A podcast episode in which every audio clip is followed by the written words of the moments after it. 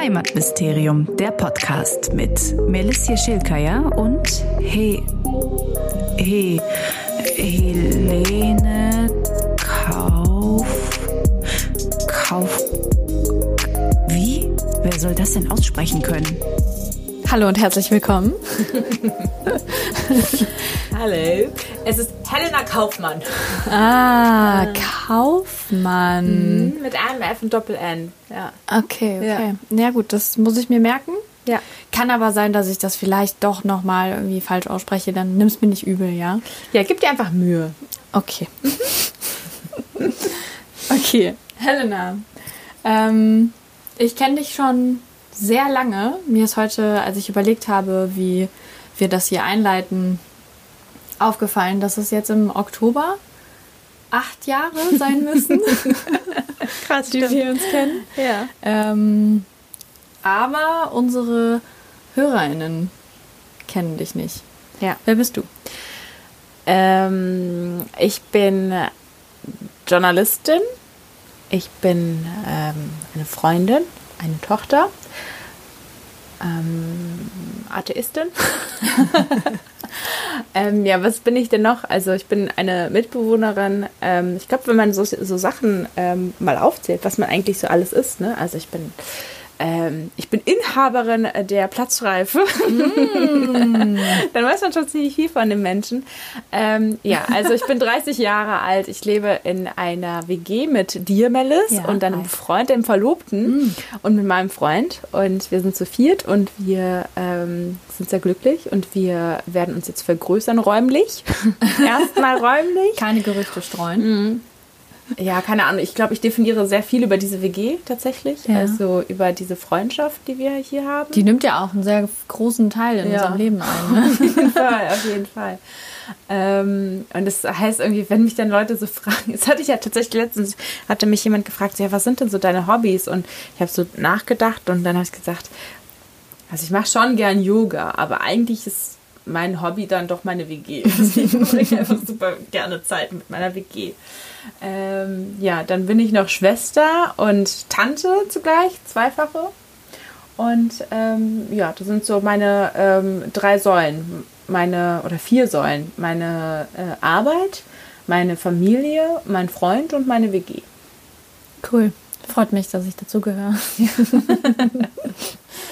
du und deine Familie, ihr seid Russlanddeutsche und ihr seid vor 25 Jahren von Kasachstan nach Deutschland gekommen. Genau. Warum? Warum? Ähm, ich glaube, weil es irgendwie zu der Zeit jeder gemacht hat.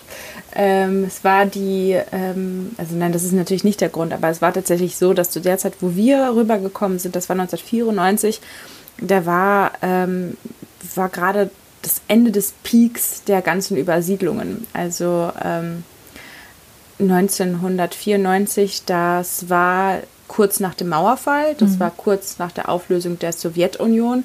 Das heißt, ähm, ja, alle Grenzen offen und ähm, das war die beste Möglichkeit oder die, der beste Zeitpunkt, einfach ähm, das Land, das sowjetische Land zu verlassen.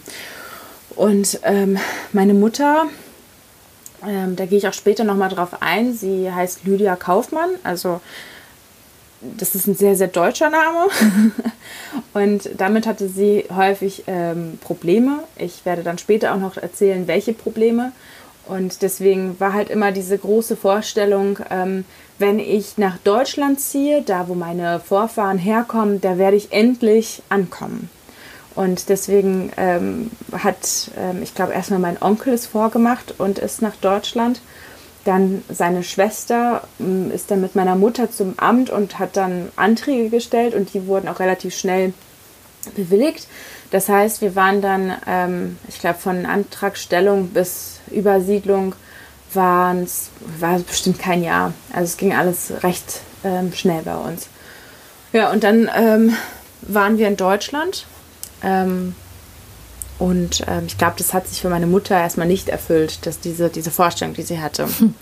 Aber das ähm, geht jetzt nicht auf die Frage ein, warum wir überhaupt drüber sind. Ja, aber trotzdem interessant. Also ich finde auch die, ähm, also die Idee dahinter, nach Deutschland zu gehen, weil da die Vorfahren herkommen, auch echt abgefahren, weil Russlanddeutsche also was hattest du mir erzählt? Es geht auf Katharina die Große zurück? Genau, also es war Mitte des 18. Jahrhunderts.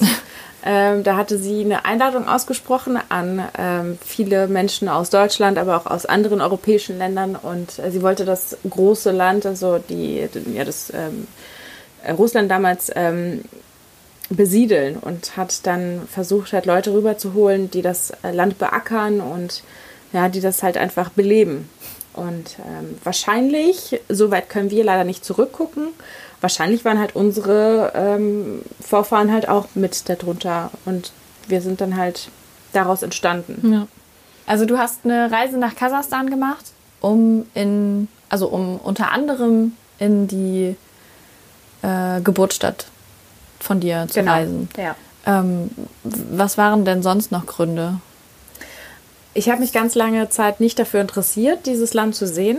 Und ich habe häufig, also weil ich bin ja auch Medienschaffende, wie ich ja äh, eingangs schon erwähnt habe, und ich habe häufig mit Menschen gesprochen, die ähm, dort irgendwie einen Dokumentarfilm gedreht haben oder dann halt irgendwie eine äh, Rundreise gemacht haben, weil Journalisten machen ja keine normalen Reisen, die versuchen ja irgendwas zu entdecken.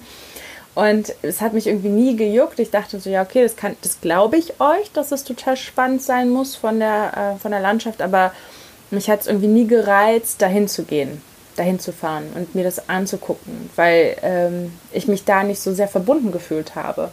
Und eines Morgens bin ich aufgewacht und habe dann zu Bernd, meinem Freund, gesagt, so, ich will dieses Jahr nach Kasachstan. Und er hat dann sofort gesagt, weil er ja auch Journalist ist und dann auch irgendwie, ähm, ja, nicht die... Ähm, die natürliche Neugier.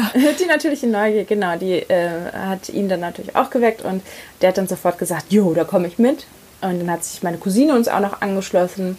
Und ähm, ja, ich hatte dann ganz urplötzlich einfach das Bedürfnis, das zu sehen. Ich hatte ganz urplötzlich einfach das Bedürfnis zu sehen, was da noch drin steckt in diesem Land, weil wenn man sich so ein bisschen da einliest, ist halt unglaublich spannend.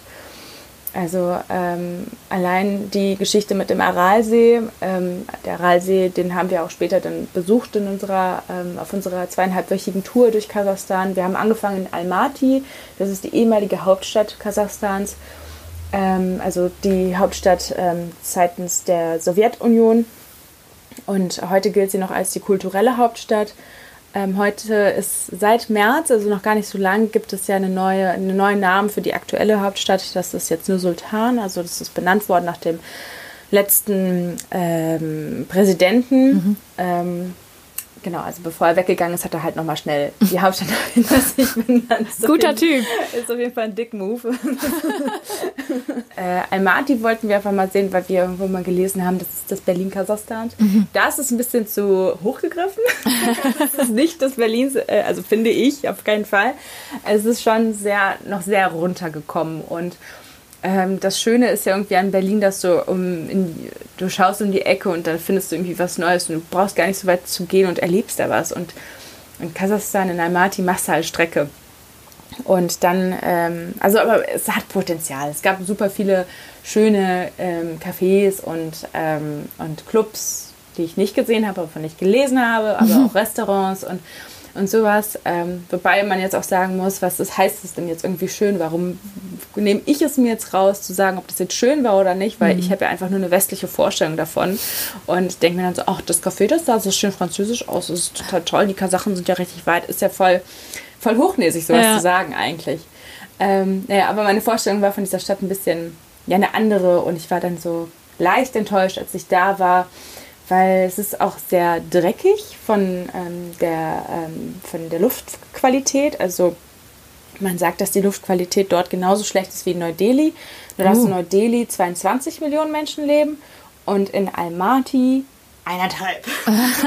und äh, das war wirklich sehr anstrengend. Also da konnte ich mir nicht vorstellen zu leben. Ähm, jetzt habe ich sehr ausgeholt. Ähm, rund um Almaty herum gibt es aber super viele schöne Sehenswürdigkeiten. Also die Natur drumherum ist wunder, wunder, wunder, wunderschön und ähm, eine Reise wert. Aber wenn man eine Reise nach Kasachstan plant, da muss man auch wirklich eine, ein dickes Fell mitbringen, viel Zeit und am besten auch jemand, der Russisch spricht. Mhm. Von dort aus sind wir zum, äh, zum Aralsee, oder zu dem, was übrig geblieben ist. Nochmal ganz schnell. Früher war der Aralsee so groß wie Bayern, heute sind nur noch 10% da, weil das Wasser abgezapft, wo abgezapft worden ist für Baumwollfelder Ja, und das ist so eine, die größte menschengemachte Katastrophe, die es eigentlich gibt. Mhm. Das war total abgefahren. Und die letzte Station war dann äh, meine Geburtsstadt. Und da wollte ich so ein bisschen herausfinden, fühlt sich das irgendwie nach Heimat an? Öffnet sich dann äh, irgendwas in mir und Erinnerungen und Gefühle kommen wieder oder so? Das wollte ich halt wissen. Ich wollte einfach sehen, wo ich halt rumgelaufen bin, als ich ähm, ja, fünf war. Hm. Ja. Und deswegen ähm, hören wir uns das jetzt an, wie es dir ergangen ist auf deiner Reise. Ja, wir ruckeln zwölf Stunden im Schlafzug, um Aktivinsk zu erreichen. Immer in der Horizontalen. Und wir versuchen so wenig wie möglich zu essen und absolut gar nichts zu trinken. Denn keiner von uns hat Lust, diese schreckliche Bahntoilette zu benutzen. Und meine Geschichte über meine Heimat oder über den Ort, wo ich geboren wurde, beginnt also damit, dass ich euch erzähle, dass ich 14 Stunden am Ende eingehalten habe. Es ist der dritte und letzte Teil unserer zweiwöchigen Reise und hier werde ich das Kapitel Heimat öffnen und vielleicht werde ich es auch noch schließen. Ich werde das Haus sehen, in dem ich mit meiner Cousine, die mich auch auf dieser Fahrt begleitet, als kleines Kind Hochzeit gespielt habe. Und ich weiß noch, dass wir uns immer gestritten haben, wer jetzt die Braut und wer der Bräutigam ist. Der Bräutigam, so viel war klar, war immer die Arschkarte. Doch das sind Erinnerungen, bei denen ich nicht sicher bin, ob es meine eigenen sind. Ein Gefühl, das mir sehr vertraut ist und das sich während meiner Reise verstärkt. Es ist auch das Haus, wo meine Mutter so viele Freundinnen eingeladen hat. Eine dieser Freundinnen ist Natascha.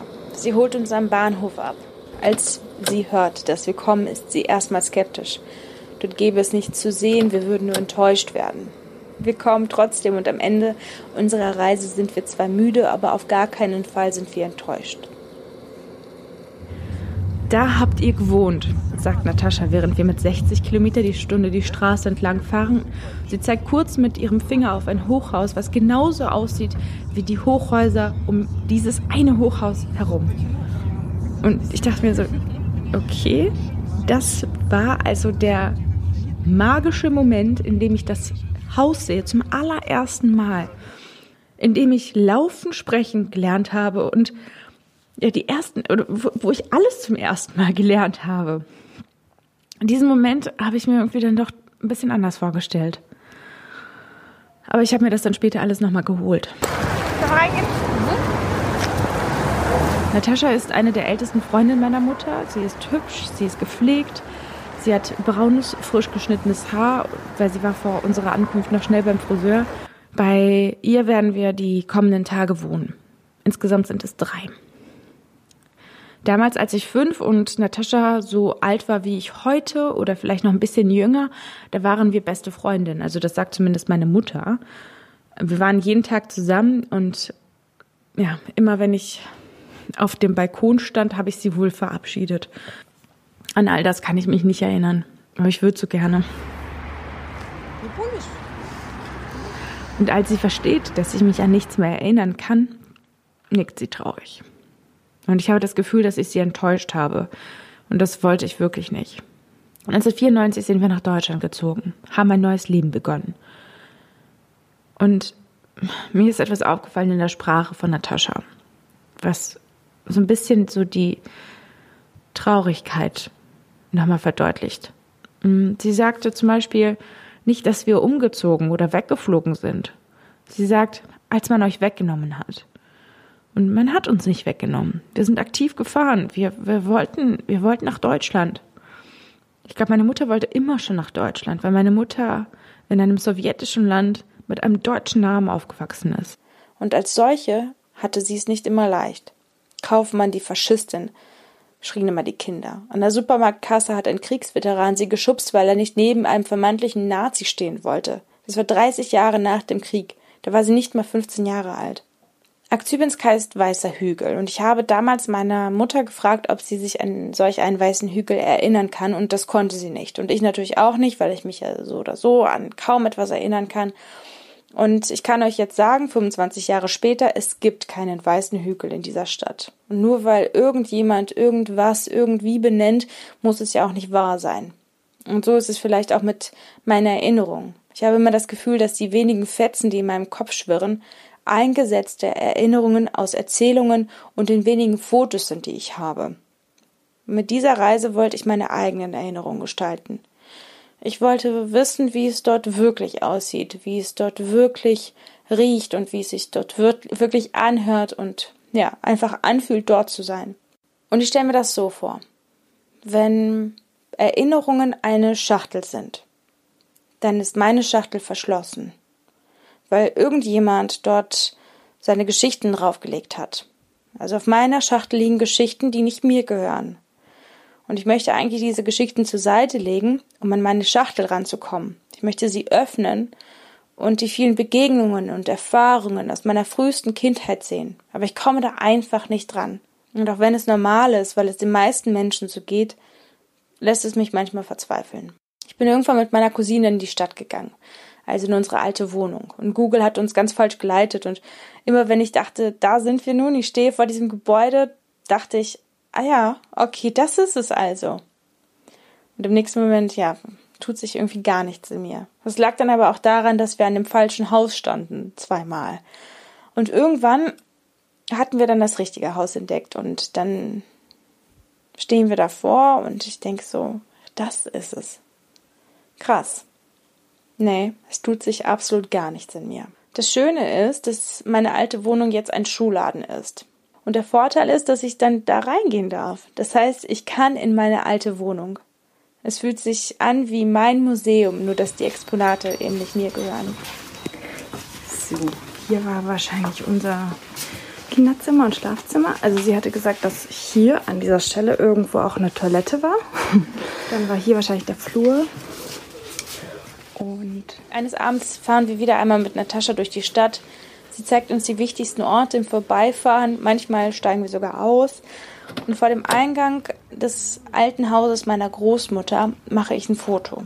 Und als ich wieder im Auto sitze, versuche ich so leise wie möglich zu weinen. Und meine Cousine kramt genauso leise nach einem Taschentuch und greift nach meiner Hand.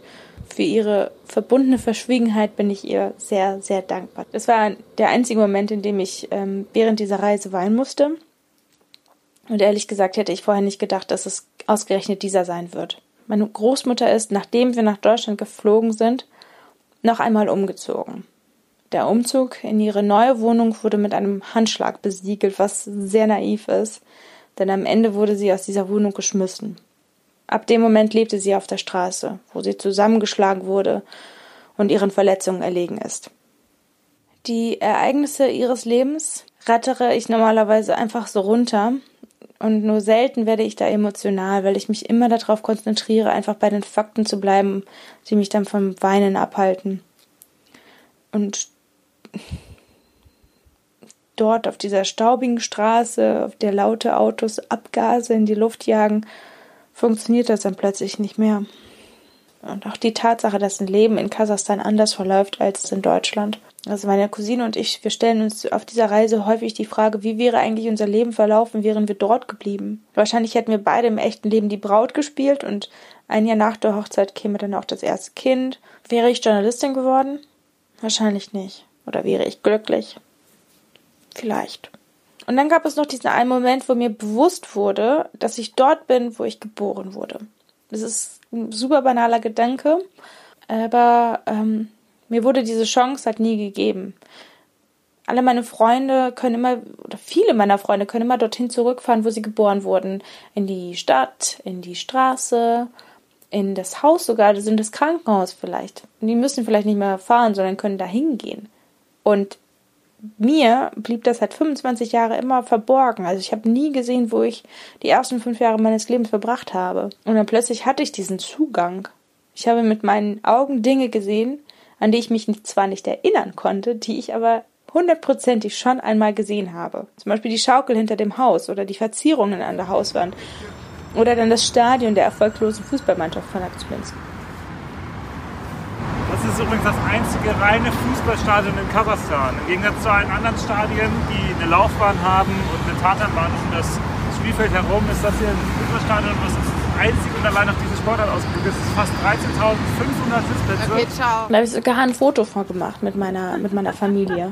Und als ich dann in Kasachstan war, vor diesem Fußballstadion, da hat es nicht mal Klick gemacht, dass es das Fußballstadion ist, wo dieses eine Foto entstanden ist. Also man muss wissen, wir haben nicht so viel, wirklich viele Fotos. Also ich glaube, wenn es hochkommt, dann sind es zehn. Und ähm, deswegen kenne ich alle Details dieser Fotos, aber es hat trotzdem nicht Klick gemacht in dem Moment. Das war zwar ein banaler Gedanke, aber es war ein sehr schöner Moment. Und an meinem letzten Abend dort versuchte ich im Bett jedes Geräusch wahrzunehmen und jeden Geruch einzuatmen. Und dann dachte ich dabei, das sind die Sachen aus der Stadt, in der ich geboren wurde. Aber das ist trotzdem nicht Heimat. Nicht für mich. Ich finde, das ist eine, eine schöne und bewegende Geschichte, die du erzählt hast. Und ähm, ich war auch auf jeden Fall sehr gerührt. Ich ähm, müssen ja jetzt hier nicht lügen. Ich habe das schon mal gehört. und ähm, ja, ich hatte auf jeden Fall auch Pipi in den Augen. Ich bin gespannt, ob es irgendwelchen Zuhörern auch so geht. Zuhörerinnen. Ja. ähm, ja, und meine Frage, also meine erste Frage, Ich muss aber auch noch sagen, also während ich das aufgenommen habe, wir hatten ja vorhin äh, gebaut, einen Beitrag zu machen und deswegen, ich habe mir schon so einen Text überlegt, so den ersten Teil und dann habe ich einfach weiter ge gelabert und da habe ich auch angefangen zu heulen und dann habe ich gemerkt, so, boah, das kannst du nicht bringen. Ich würde sofort abschalten, wenn da mir irgendwie so eine Frau unter Tränen ihre, ihre Geschichte erzählt, weil ja, es ist vielleicht rührend und oder vielleicht berührt es den einen mehr, den anderen weniger. Aber ich dachte, das ist halt schon sehr, sehr viel. Deswegen musste ich das auch ähm, zwei, dreimal aufnehmen. naja, vielleicht äh, bringst du Leute zum Heulen. Ja, aber ich glaube, also wenn es dann so wirklich super emotional ist und man merkt, so, dass, dass die Frau mit, ähm, oder auch der Mann, mit einer zittrigen Stimme spricht. Also wenn es zu emotional wird, wenn man dann irgendwie das Gefühl hat, boah, die kommen mir gerade ein bisschen zu nah mit ihren Gefühlen, dann, also ich weiß nicht, wie es bei dir ist, aber dann finde ich, finde ich es schon krass in dem Sinne, dass ich dann denke, ich merke, dass es dich bewegt und es bewegt auch mich, aber hier ist die Grenze. Das ist so ein bisschen wie diese 60 Zentimeter, wenn die Menschen nicht einhalten, so, weißt du, wenn die einem mit dem Gesicht extrem nahe kommen. 60 Zentimeter? Sagt man doch, so zwei Lineale. Ach echt? Ja, Ah, glaube ich, oder? Kann man ja später nochmal nachgucken, aber okay. ich glaube 60 Zentimeter. Und da sind halt diese übertragen, im übertragenen Sinne diese 60 Zentimeter einfach auch nicht gegeben. Nee, Deswegen- gar nicht. Du bist halt direkt im Ohr. Ja. ja. Schniefend. Ähm, ja, also meine Frage, die ich habe, ähm, was ist denn dann Heimat für dich eigentlich? Ich hatte am Anfang eine sehr hohe Anforderung an mich selber gehabt. Ich wollte das für mich beantworten.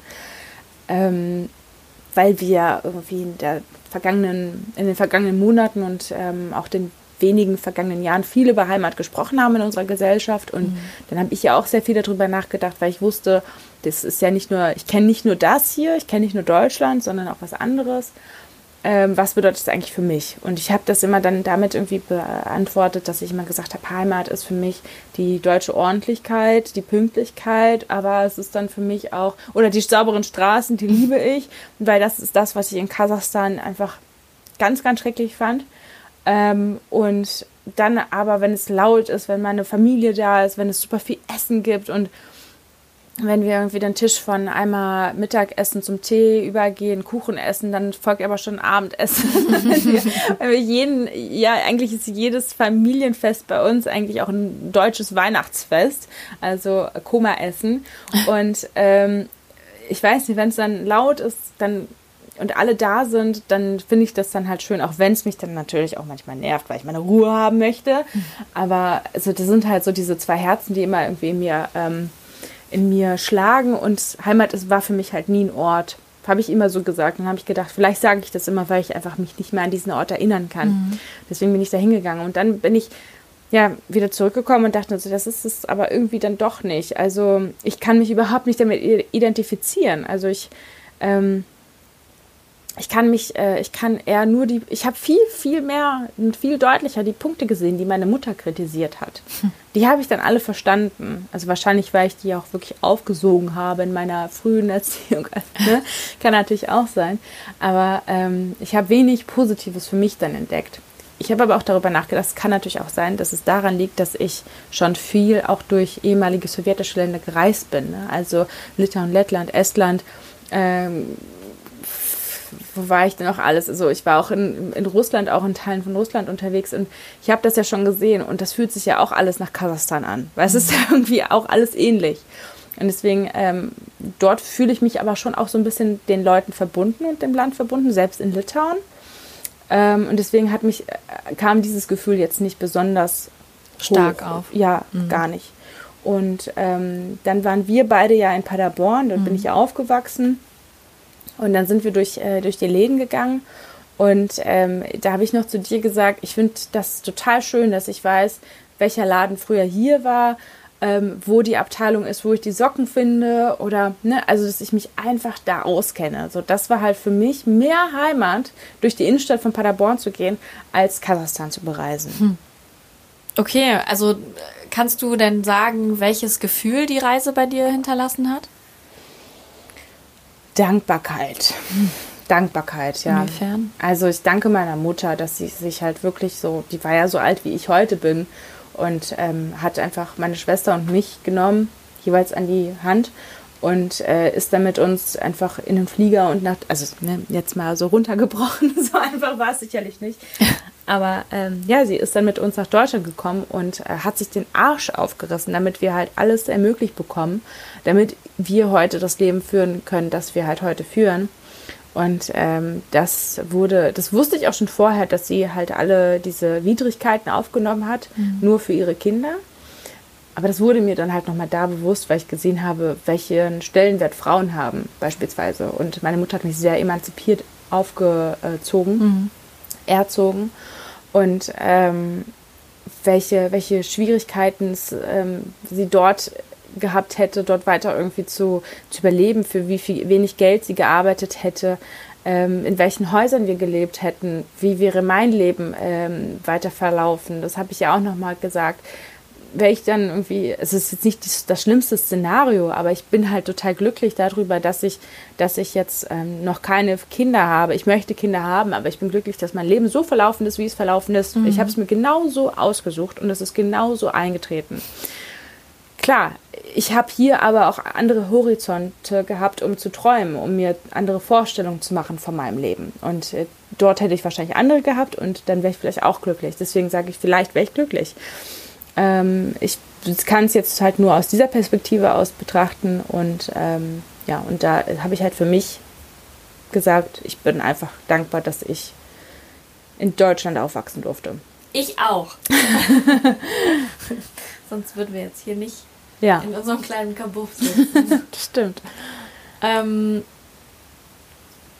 glaubst du, dass die Reise Auswirkungen für dich und deine Zukunft hat? Hm. Schwierige Frage.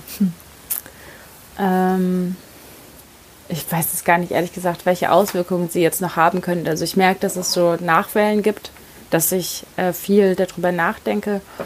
Dadurch, dass ich halt direkt zur Arbeit gefahren bin, nachdem, also ne, es gab nur einen freien Tag und dann sind wir wieder arbeiten gegangen, konnte ich das gar nicht so richtig verarbeiten. Aber viele Leute haben mich darauf angesprochen, wie es in Kasachstan war. Und dann konnte ich mir so, ja, die ganze Reise so von der Seele reden. Ähm, das mache ich eigentlich bis heute. Also das, die Reise liegt jetzt nur knapp zwei Monate zurück und ähm, ich rede heute auch noch viel darüber und äh, schreibe viel darüber und äh, ja, mache mit, mit dir diesen Podcast und rede darüber. Einfach nur, weil ich das, ich das Gefühl habe, ich muss das irgendwie verarbeiten. Das ist ein sehr wichtiges Thema für mich. Und ich glaube, es ist auch ein sehr wichtiges, also nicht jetzt explizit meine Geschichte, aber diese, diese, diese Thematik, sich mit ähm, seiner Herkunft ähm, zu ähm, beschäftigen, ist, glaube ich, an sich ein, ein sehr wichtiges Thema, was viele Menschen betrifft. Ähm, ja, und ansonsten denke ich, dass ich das Land erstmal die nächsten 25 Jahre wieder nicht sehen werde. Also Ja. ich werde da jetzt nicht nochmal hinfahren. Also es hat mich jetzt nicht so gecatcht, dass ich sage, jetzt, boah, da muss ich, also jeden Sommerurlaub bin ich auf jeden Fall nach Kasachstan. das nicht, nein. Okay. Ja, danke. danke, danke, dass du deine, deine Reise, deine Geschichte mit uns geteilt hast. Ja, und ich freue mich, ähm, dass wir dich dann in der nächsten Folge kennenlernen. Ja. Und deine Reise. Wir nennen das ja Reise ähm, und meinen gar nicht immer die Reise, die physische Reise, sondern es ist so ein bisschen auch einfach die, ähm, die spirituelle Reise, die spirituelle zu sich Reise selbst. zu sich selbst. ja, genau. Und da freue ich mich extrem auf dich. Und ähm, Oh, das setzt mich jetzt auch ein bisschen unter Druck. ja, ne? das muss gut werden, Melis. Das muss gut werden. Gut, Okay, Deckel zu, ne? bye bye. Bye bye.